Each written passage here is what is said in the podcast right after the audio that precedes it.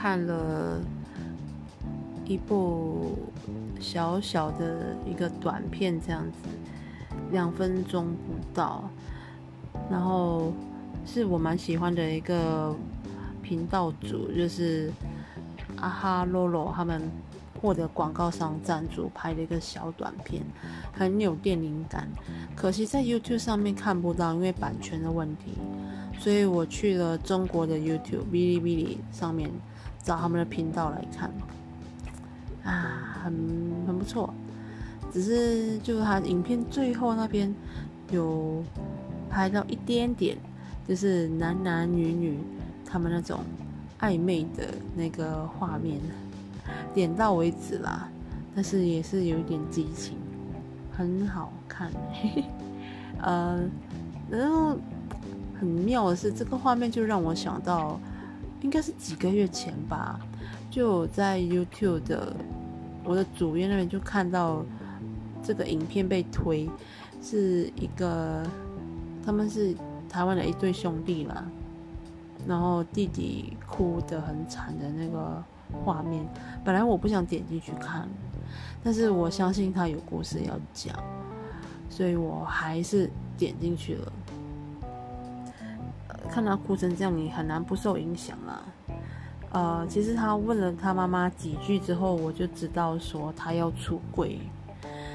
如果我的亲人因为这个事情啊，要跟全世界讲啊，他同性恋啊，然后还要跟全世界道歉，他没有告诉你我是同性恋，我会很难过哦，我会心痛到死。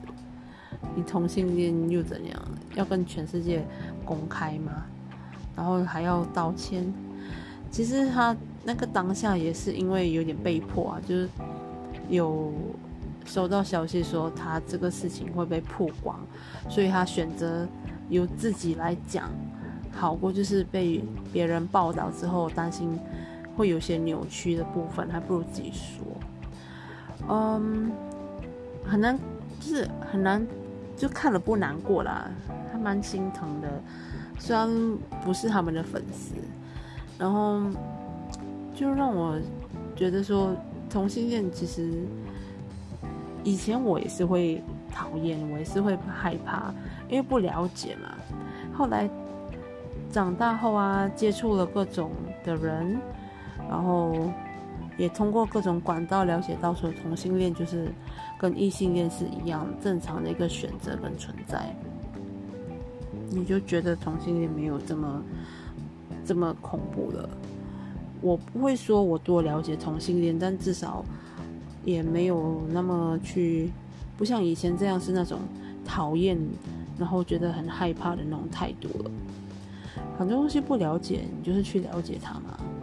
你通过了解之后，你还是不喜欢，就至少尊重啊。只要这个东西不会危害到社会大众，有什么不可以？有多一些不一样的存在，这个社会才会有进步，你知道吗？嗯，有些点哦，他们就以这些点来去排斥同性恋。第一，说他们不能养儿育女，他们可以养儿育女，只是不能够自己生。你现在要获得小孩不容易吗？就是领养也可以啊。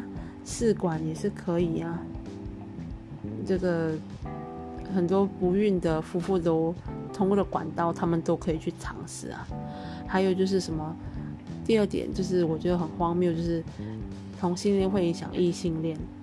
如果会异性恋会被影响，最最大的原因就是因为他骨子里本来就同性恋，好不好？又或者是他本身是双性恋，喜欢男也喜欢女。哎，这种。这种是天生的取向，没有这么容易会被改变的。然后最后还有说到什么呃，同性恋就是什么啦，乱搞什么男女关系，这个不是同性恋专利，OK？异性恋最厉害这个东西了。但是他们这些反驳或是打压，呃。同性恋就用这些点来去讲，我觉得很很没有说服力啊。反正你宁愿活在一个充满对立的环境里面呢，还是充满包容跟尊重的社会里面呢？你自己选择吧。